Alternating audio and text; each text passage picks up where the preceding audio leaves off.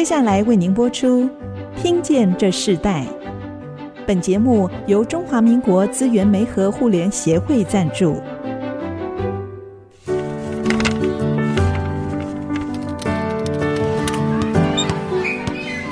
每一段经历都是学习，跳出框架，培养一个人对学习的渴望。爱，一起学习，听见这世代。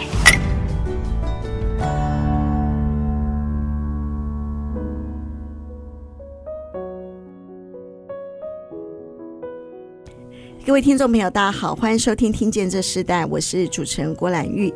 今天在《听见这时代》节目里头，我们跟大家分享的时代学习关键字，谈到是数位革命的主权，虚实交错的时代啊。我们知道这个虚实交错的时代已经来临了，从虚拟走进现实，时下最夯的话题就是元宇宙。开展元宇宙强调的重点是一个与真实世界平行的时空，从起床睁开眼睛的瞬间，我们就可以透过在网络中设定。的分身，活在虚拟世界中工作、上班或游戏，类似电影叫做《一级玩家》，呈现的在这个宇宙中，货币或经济或娱乐、媒体等等，都将会是一个虚拟与真实并存的世界。但是，不管虚拟如何逼真，都只是为了真实世界的服务。所以，我们今天也针对这个主题，特别邀请到的来宾是系统科技股份有限公司触控技术处的叶应湖协理，还有他们行销部的李品璇总监啊。跟我们分享一下一个新的数位时代的一个产业和时代的影响性。看起来因着 COVID-19 好像迅速的催化，甚至迅速的改变了这个所有人对虚拟和现实实际所有的运用，线上的运用、网际网络的运用。可是也同时看到，其实，在台湾的整体的技术还应和这个时代的一个新的世代科技的领先，真的是也不遑多让国外哦。我们真的在台湾做得非常好。所以特别请他们两位一起来到我们节目跟我们分享，因为在系统科技，他们其实有个新的事业部做的这个三 D 直播的设备是非常非常的现在受到市场的欢迎哦。透过这样子的一个新的云端的平台，我们看看到底现在台湾许多的产业到底做了什么样的一个事情，并且影响这个时代。首先，我们先请叶应湖叶协理哈，跟我们听众朋友问声好。主持人好，各位听众大家好。我是系统科技协理叶应湖。其实写你的名字很不像工程师的名字，我感觉是教授的名字，非常的文学。另外，我一起来的伙伴是行销部的李品璇总监，林总监，跟我们听众朋友打声招呼。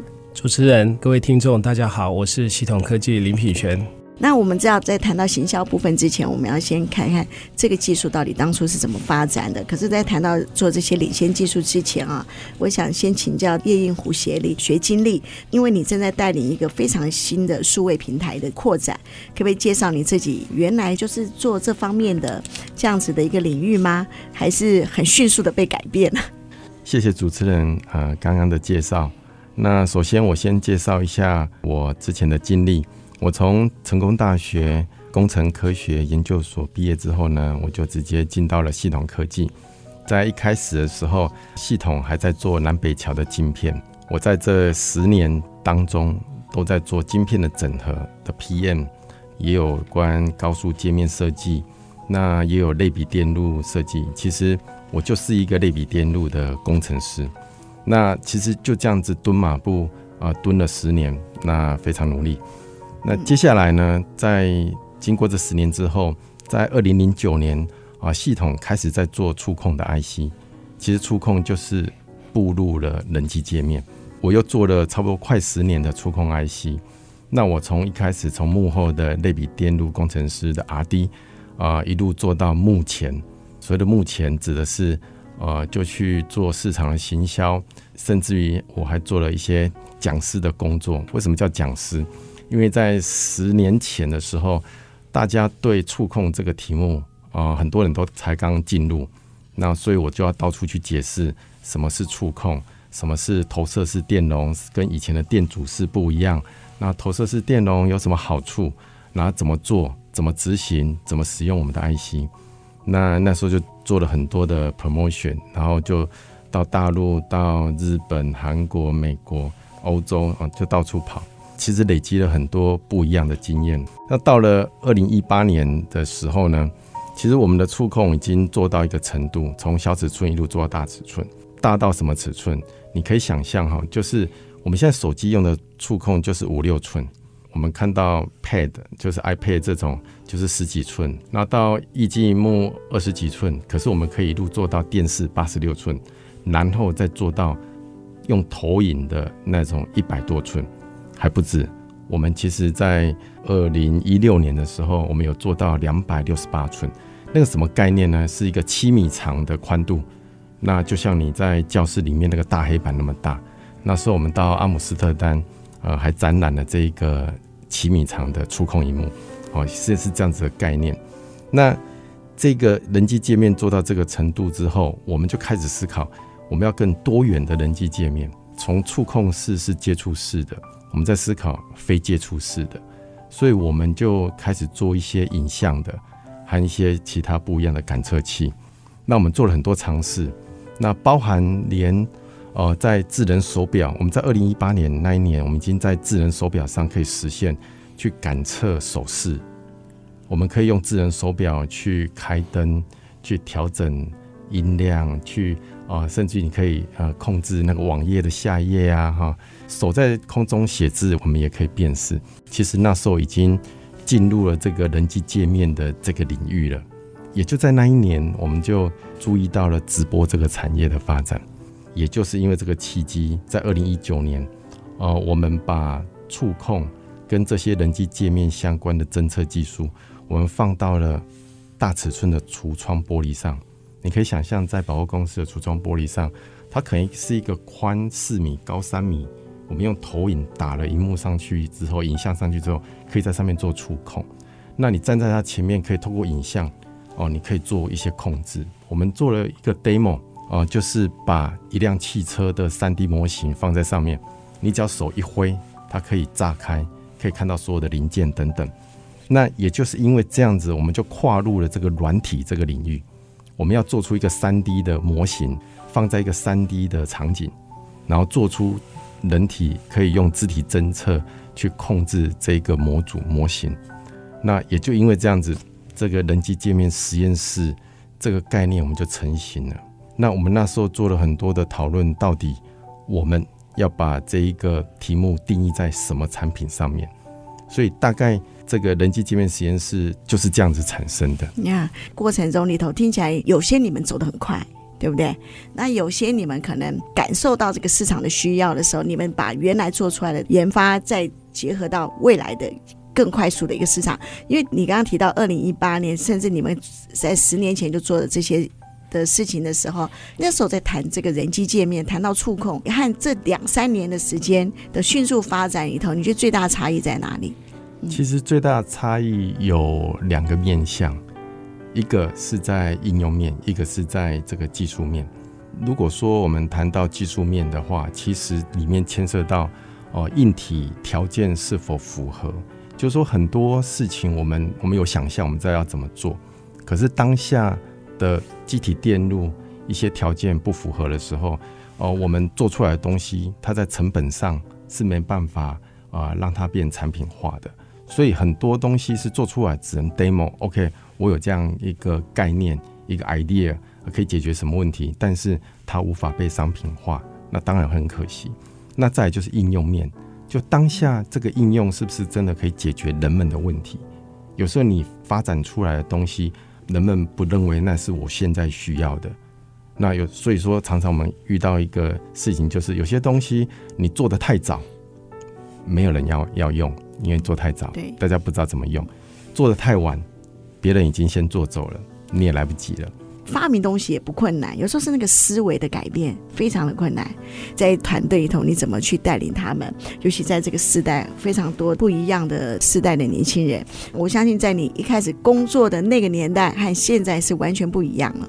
那我们下一段，我们继续来讨论这个话题。也请叶协理来跟我们分享，在这些过程中里头，他自己所看到的这么快速的一个数位时代发展里头，他看到哪些机会，同时也怎么去劝勉现现在年轻人他们怎么去面对这样的时代？我们稍后回来。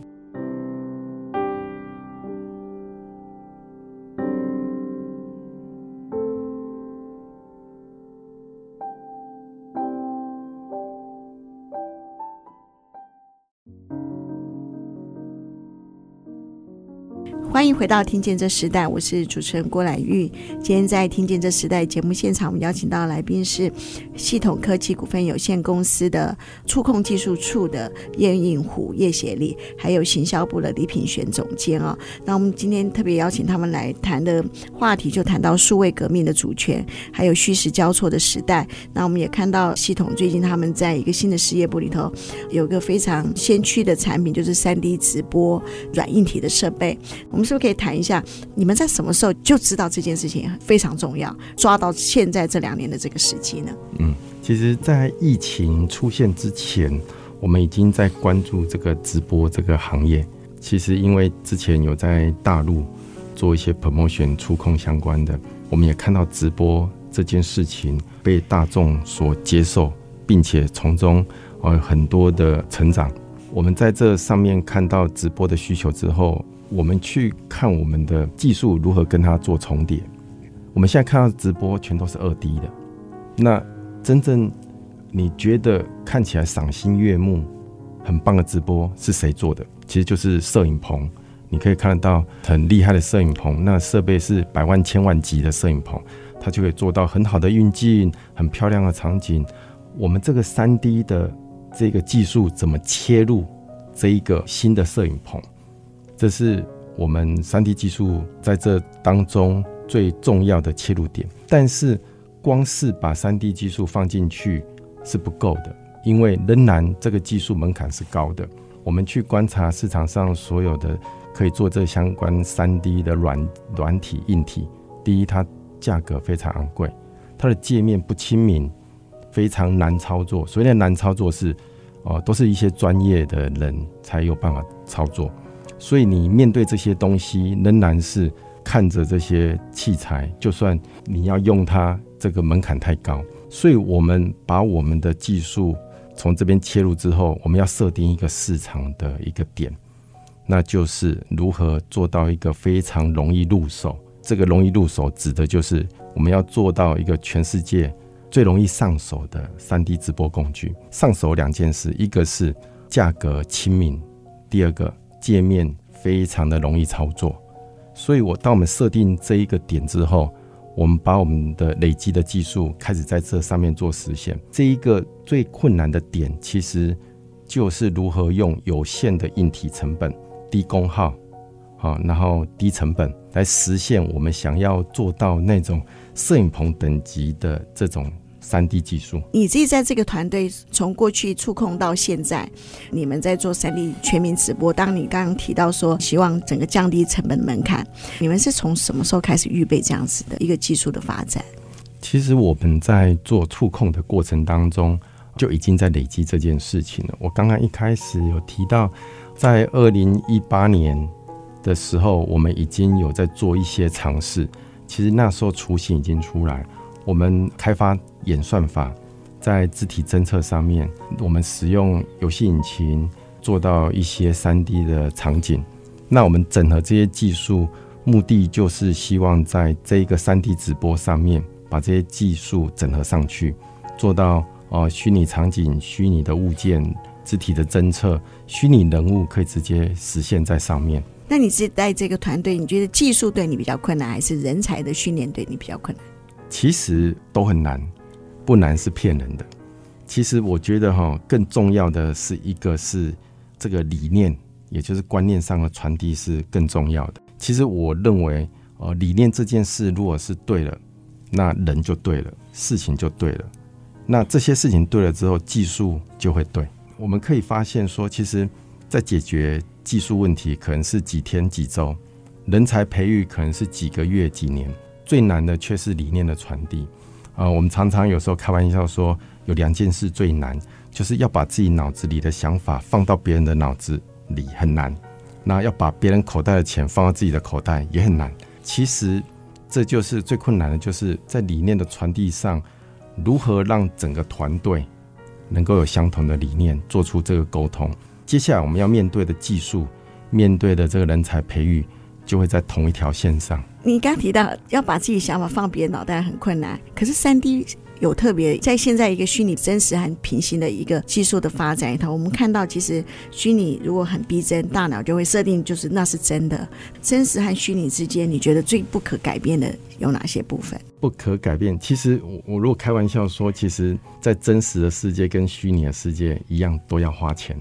花钱这件事情很有趣。其实，在真实的世界，我们有真实的这个钱币可以使用。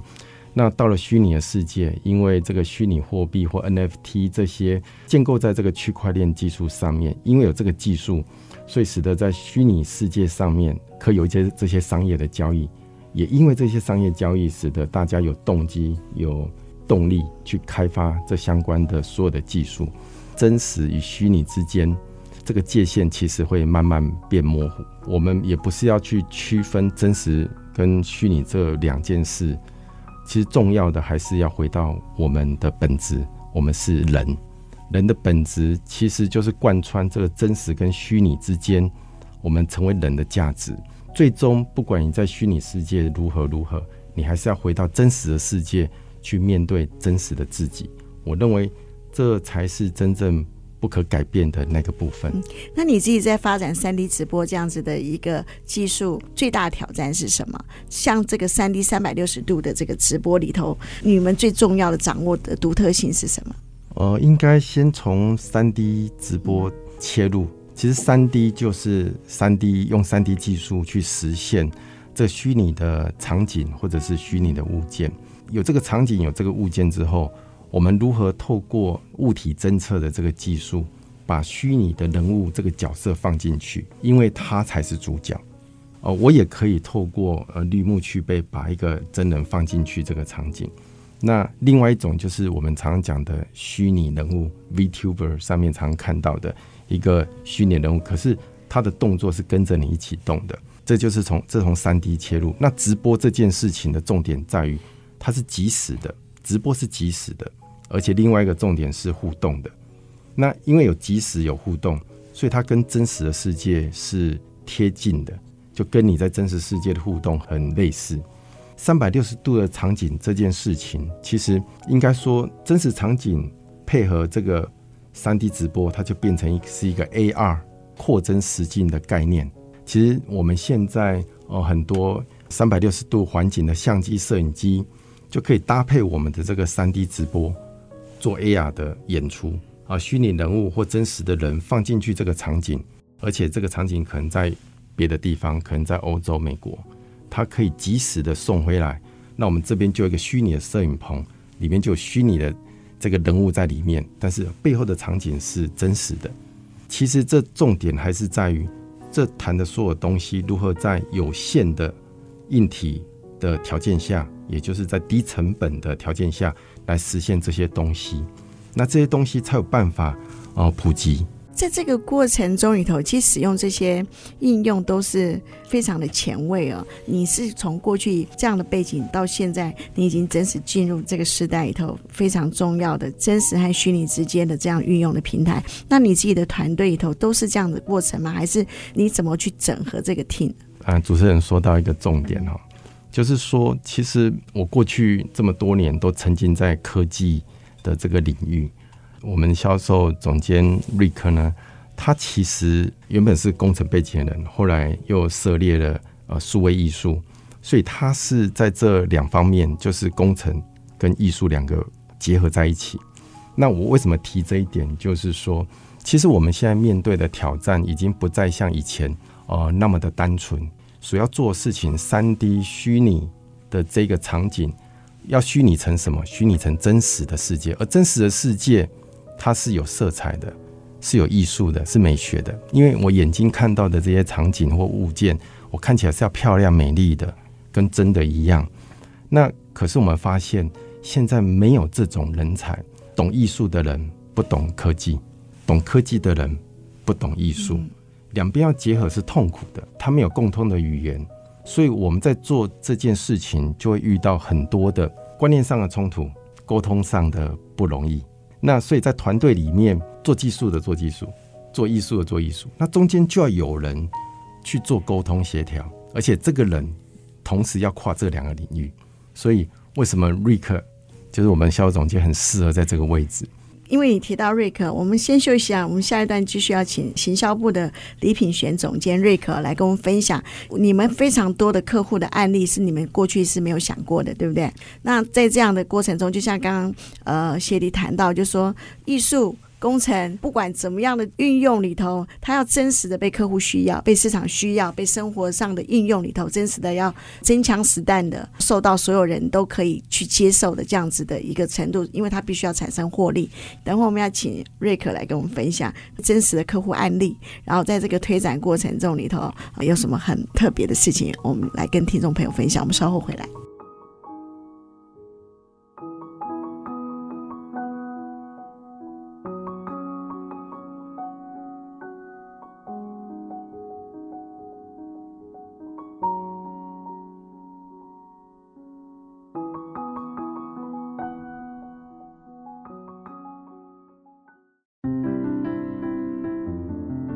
欢迎回到《听见这世代》，我是主持人郭兰玉。今天在《听见这世代》节目里头，我们现场的来宾邀请到是系统科技股份有限公司的触控技术处的叶应虎叶协理，还有行销部的李品璇总监瑞克。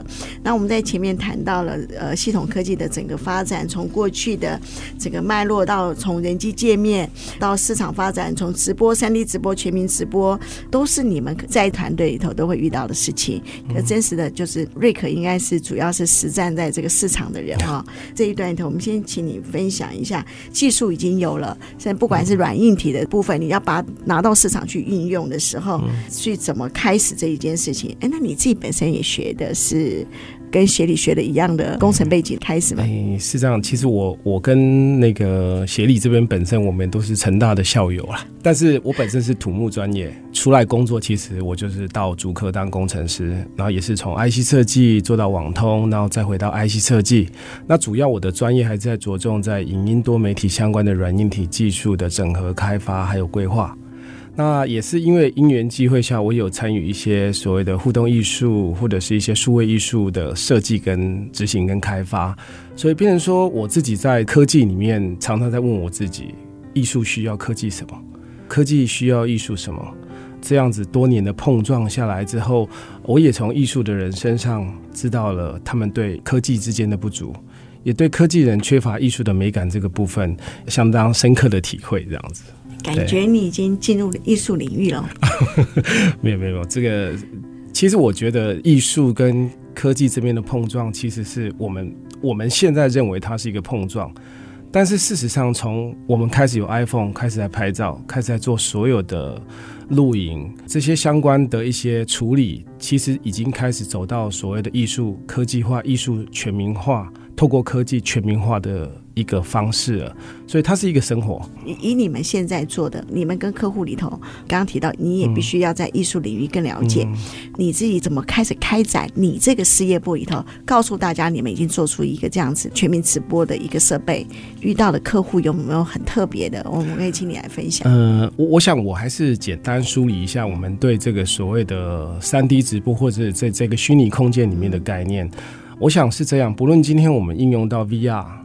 或者是 AR，或甚至我们所谓的三 D 虚拟影像，这些所有的角度都跟都都在做一件事情，它在模拟我们真实的生活。我们就是活在一个 SYZ 轴的三 D 的世界里。那在以这样的三 D 的空间架构里面，不论是我弄什么样子的方式呈现，只是一个视角的差异。这个假设先确立，就是我们在做一个三 D 空间里面的各式各样的可能性的发展。那直播是我们选择的题目。当然，在这个前提下来讲，呃，随着现在我们跟客户的一个接触啊，例如说，举个例子，我们今年有做过几个大的案子，其中一个大的案子是跟国美馆，就台中的国家美术馆有合作一个他们今年的一档所谓的直播的活动。那这直播活动很特别，是。他希望导入顺天美术馆，就是海外的顺天美术馆，有一批的作品其实是回来贡献给国家。他们希望在这个活动里面能导入这些所谓的顺天美术馆的画作，同时又要弄台湾歌谣，处理一个我们所谓的百万网红的现场带动唱的直播活动。所以这个是一个相当复杂的元素，有艺术层面，有活泼的带动唱层面，而且我们又有导入台湾文化的层面，这三者之间，最后要弄三 D 的直播来呈现。其实一开始接到这样子的案例的时候，其实我们非常的紧张。那紧张原因是因为这可能是全世界一次首创这样子三 D 直播，直接导入现场。那全场有十五分钟，其实听起来十五分钟不长。但是十五分钟换了三到四个场景，不同的 part，它在随着音乐的推移，那个带动唱老师的表演下，你在画面跟空间的转换，一样要去做一个。符合我们这个活动的呈现，而且全部线上，所以我们就做了一件事情，我们透过我们三 D 的结构去呈现一个像不同的大街、不同的美术馆之间的动线的搭配，然后让这个跳舞的人，呃，那个戴东唱老师在这个画面里面，就好像身历在所谓的那个博物馆、美术馆，或甚至是一个大街上在做跳舞的样子。那这样子的过程其实是一个非常有趣的呈现。那当然，因为这样子的东西很少见。所以，以我们这种科技为背景的角色，在那个活动出现的时候，其实心里是不断的默默在祈祷啊，千万不要在这直播的时候发生什么问题。所以，那个主持人您刚刚提到的，就是说这个现场会遇到什么状况？我想这个是我非常印象深刻的。刚刚瑞克讲接单很重要，单子要接回来。那技术部当协理听到他们讲，哇，你你们对这样子的一个客户对象这么大的挑战，你你当时的心情是什么样子？其实那那真的是一个很大的挑战。那因为我们机器其实小小一台，那要能够在这这个一二十分钟里面，那所有的场景、所有的过程能够很顺利，一个一个这样执行下来，那对我们来讲当然是个挑战，但是同时也是在证明我们的界面、我们的这个实力是不是可以实现这样子复杂的一个呈现。那结果证明，馆方大家都非常的开心，啊，他们也很惊讶，过去这样子的活动，哦，是数十万、上百万的经费，可这一次他们却用很少的经费，却得到。比以前更好的呈现，对，所以很重要，就是它成本降低了，对不对？对，你们一个个案例都是一个很大的挑战，对不对？对。还有什么样的案例呢？因为我我觉得，就是说在这些案例中，我们才会更能明白现在系统科技真正你们提供的这个工具技术的平台到底。刚刚协理提到，这是一个很小的机器，对不对？对。哇，那有多小？可以形容一下？因为我们是一个用声音在听的这个频道。事实上，我是我们是用一颗单晶片的。的 IC 去兜出来的一台主机，那这个主机其实就是一台 mini PC，差不多十四公分见方这么小的小盒子。然后，因为我们在当时开发的时候，其实就很在意节能这件事情。如果我们需要的是小耗能、小的运算量就可以做到大的效果，我们为什么要拿大的机器来做呢？所以，我们这台机器其实一般像要做这种三 D，动不动就是五六百瓦以上的耗电，我们这台机器整台才六十五瓦。所以六十五瓦的耗电，我可以做完一个独显整个大台电脑完成的工作。其实这个在节能上来讲，我觉得这是一个未来的社会责任。所以我们希望我们从现在开始就可以注意这件事情，这样。比我们一般人来想象，其实像我们过去要办一个大型的演唱会或什么，我们需要动用。多少的机器啊，多少的一个运送的配备，现在都不需要了，现在只要十四公分就可以了。是的，是的。那这边我正好那个主持人带到，我们就呃也分享一个，就是其实之前我们有在做了一个线上的那个舞台剧表演，那这个也是创举，因为线上的舞台剧，现在舞台剧一直在想象我们可以什么东西在线上做对搭。那我跟他们分享得到的心得是，现在的舞台剧原始原来就是说一个实体的所。谓的那个场景去搭设，但是透过我们这样子的设备，变成它有 N 加一个场景可以不断的转换，它可以在不同的虚实的场景之间做转换，让舞台剧的丰富度跟未来想象空间呃无限扩大。你们已经有接这样的案例了吗？已经有这样子的案例，这样的案例也呈现出来过对，已经呈现过，而且是售票的哦。哦，售票的，对对，售票的舞台剧。那像这样子的话，你们就已经开始获利了吗？的确是开始在那个贩售，然后开始在获利，对对。嗯，所以其实你们现在因为新的这样子的一个研发过程中里头，运用里头，你们几乎各产业都可以结合，这样说对不对？是的，没错。你们所有的环境都可以提供，在任何的一个环境下里头，你们就可以把它变成一个直播室一样。对，我想我们我们其实整个团队在做这样子的产品的时候，或这样子的观念的时候，其实有一个非常重要的架构。其实我们是希望人人都可以有一个自己的摄影棚，人人有一个自己的电视台。那举个例子，像我家，我自己有三平的空间，就可以做一个自己的摄影棚。已经做了吗？对，我们家就有了。哇，那会不会你们每个团队、每个家里都会？哎、欸，事实上，我们希望团队的每个成员都有具有随时可以上线、安上直播的实力。既然人人都可以有一个摄影棚，那这个应该是人人都用得起的价格了。基本上，我们希望它的价格是在非常亲民，甚至就是说在两位数以下。基本上是的确有这样子的可能性，因为的确有这样的可能性，对，不对？是，没错。所以，因为你讲人人，就是表示他可能自己一个人就可以做这样子的一个工作室的概念。是，然后。运用到更大的产业，对，你们所有的技术都提供，没错。哇，看起来这是一个很有未来性的哈的这样子的一个新的研发，也新的产品，感觉到好像公司的获利会越来越好。我们也希望。好，我们先休息一下，我们在下一段我们继续邀请叶协理和林总监跟我们继续分享，就说其实这个虚拟的世界的真实感哦，从过去你们 IC 设计，现在二 D 到三 D 的直播，你们最想要在你们自己的这个产业中发展的影响力是什么？我们稍后回来分享。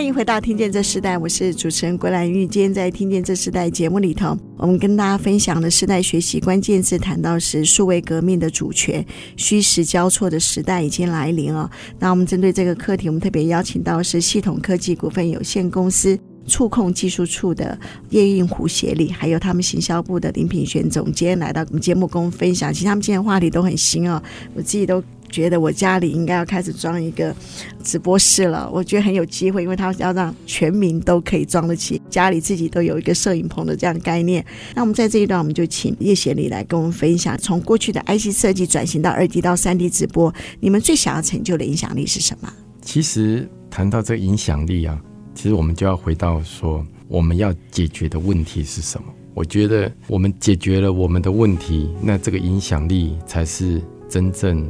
是有效用的，而不是谈一个很虚的东西。那其实虚拟世界在谈的就是想要在虚拟世界里面找真实。我们也知道真实的世界其实有很多虚伪的东西，所以我们要回过头来看这件事情，我们要解决什么问题？也因为这个疫情的关系，我们把这个问题凸显了。什么问题？当我们没有办法出门，而必须靠线上的时候，那我们有什么工具可以使用？其实这一次，在今年啊、这个疫情特别严重的时候，学生们都不能上课，我们就看到老师、学生乱成一团。为什么乱成一团？因为他们找不到适合的工具。所以，其实我们要解决的是什么问题？就是一个提供一个好的、丰富的、容易上手的一个工具。这个工具是什么？其实就是三 D 直播工具。目前在市场上跟你们同样在做这方面的这样子的一个产业多吗？很多很多，但是你会发现这些大部分呢，能够开发这些工具的都在国外，台湾很少。那台湾还是以硬体为主，然后能够做这整合的很少。而且有一个重点，我们去看国外的这些工具都非常的贵，它的品质当然是超高的摄影棚等级，但是它的价格是更高，也是天价。嗯因为你刚刚提到教育，其实我们今年有做看见台湾整个系列，我们每年都做。可是因为在今年因为疫情的关系，我们全部改成线上。在线上，我们就去参观了一些高中、和高工他们这样子的一个学校。他们在这段时间，有些学校投资一个环境就一百多万。哇，那如果他当初早知道你们有这一套，他们就不用，他们可以做五间了。对，对不对？所以你们有 Rick 可以跟我们分享，你有运用到已经在教育方面了吗？嗯、因为刚刚协理说，在这种实地教学、嗯、线上教学里头，去帮助很大。是，我想教育分成几个部分啊，从 K 十二所谓的高等教育到所谓的专业教育，专业教育就像公司的一些所谓的专业训练的这些课程。那这三个领域现在都有客群在接触我们。然后不管说你刚刚讲高中已经有高中跟我们，他们已经买了这样的设备，但是他们觉得，嗯，他想象那个价格跟我们差价格差一个零，所以他就觉得非常有兴趣，然后已经开始在在跟我们做讨论合作这样子。只要一个绿幕加上你们的工具，其实它就可以成为一个，马上就可以变成一个直播室。哎，是的，因为这些东西如果要讲进去这里面，我觉得可以，我们可以再另外开一个节目来讲这个好玩的事情。开 开玩笑，那我我意思就是说，我们本身在这些过程为什么可以做到？门槛低，除了原先协理提到的，就是价格低跟所谓的我们好使用之外，其实在环境上，因为我们知道摄影棚的环境需要很多的条件，我们在技术上来讲，其实花非常多的力气去解决降低环境冲击这件事情。例如说光线，例如说，哎，我要什么样的条件，我才可以把人跟环境这些结合在一起？那在这里面，其实两三句讲完，但是其实它里面的技术门槛是非常非常高的。对，嗯，所以你们的技术人员其实很重要啊，的工程人员，他们在面对这些新的技术的思维，整个都要改变。叶协理可以分享一下，真实还是虚拟？真实还是最重要。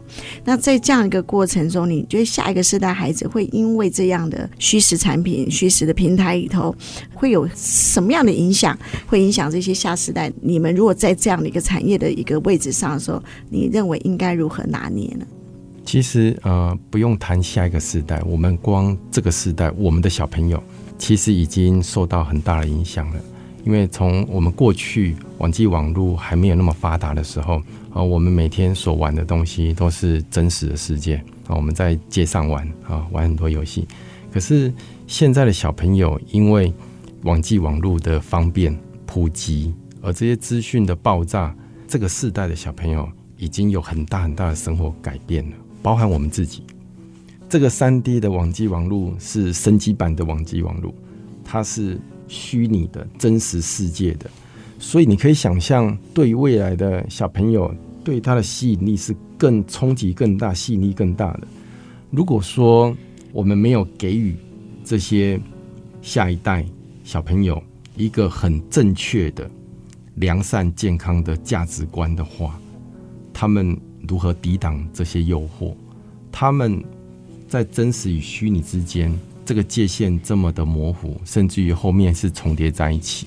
其实这是我们担心的，但是呢，已经不能用担心这两个字，因为这是趋势，是挡不住的，是肯定会来的，只是时间问题。当你在带这个团队的时候，你对这个领域的这样的一个年轻人，你有没有特别要求他们要具备什么样的态度和素养？其实主持人提到这个态度跟素养，哈，是真的很重要。其实态度可以决定一个人高度跟宽度，而我认为素养是透过这个态度所累积出来的。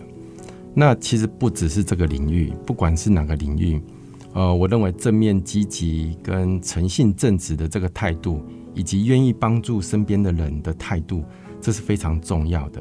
在我们团队里面，这件事情是我们积极鼓励的。那另外一个其实就是所谓理性的训练，这件事情在一个技术团队是非常重要，但是它放到生活中也是很重要的。那我刚刚谈到这几个态度跟特质，都是我们团队非常重视的，而我也认为，呃，在这个世代或下个世代的年轻人，这些都是最重要的事情。如果说以一个社会公益、社会的回馈来看的话，你们产生的这个工具哦，你们会运用在公益的对象吗？应该是这样讲。我觉得不论什么样子的设备或什么样子的科技，还是要回到人本。那如果说我们的工具可以在这个社会上帮助更多的人，一些公益上的应用，甚至是去宣传一些良善的概念，我想，呃，不论是媒体或者是说所谓的工具。都是希望达到这一个部分的目的，那我们当然是非常乐意来做这样的事情。我觉得你们会对很多社会的那个社会辅助团体很有帮助哎，因为他们其实在这个方面都很缺乏。可是如果你们的这个是这么容易去可以操作运用的话，我相信在未来应该很多的企业愿意。做一个这样子的一个公益结合。我们也期待这个。呃，系统科技他们整个的三 D 全民直播，人人都可以用得起，人人都有一个摄影棚的这个概念里头，希望这样子的产品可以帮助非常多的人，不只是在一个新的商业领域里头开展出他们的商业模式之外，我非常好奇哈，未来他们会跟各种不一样的产业做结合。那当然我也希望可以在我们的电台来做结合啊，如果未来有机会，那我们非常谢谢系统科技股份有限公司的触控技术处的。叶映湖叶协理，还有行销部的林品璇总监，跟我们分享这么新鲜的话题。这个我们世代传承的这个话题中，正处在虚拟和真实的一个这样子一个平行的时代里。可是我们知道，所有的虚拟里头，它必须还是要被真实所运用。每个人就像今天来宾谈到的，真正的人际的关系，人的相处才是最重要的温度啊。好，我们听见这时代，我们今天进行到这里，非常谢谢两位一起来跟我们分享。谢谢主持人，谢谢主持人，谢谢听众。谢谢。好，那我们节目进行到这里，我们下次再见，拜拜，拜拜，拜拜。听见这世代，建立爱的连结。中华民国资源媒和互联协会邀请您一起启动公益资源，实现分享与给予的良善社会。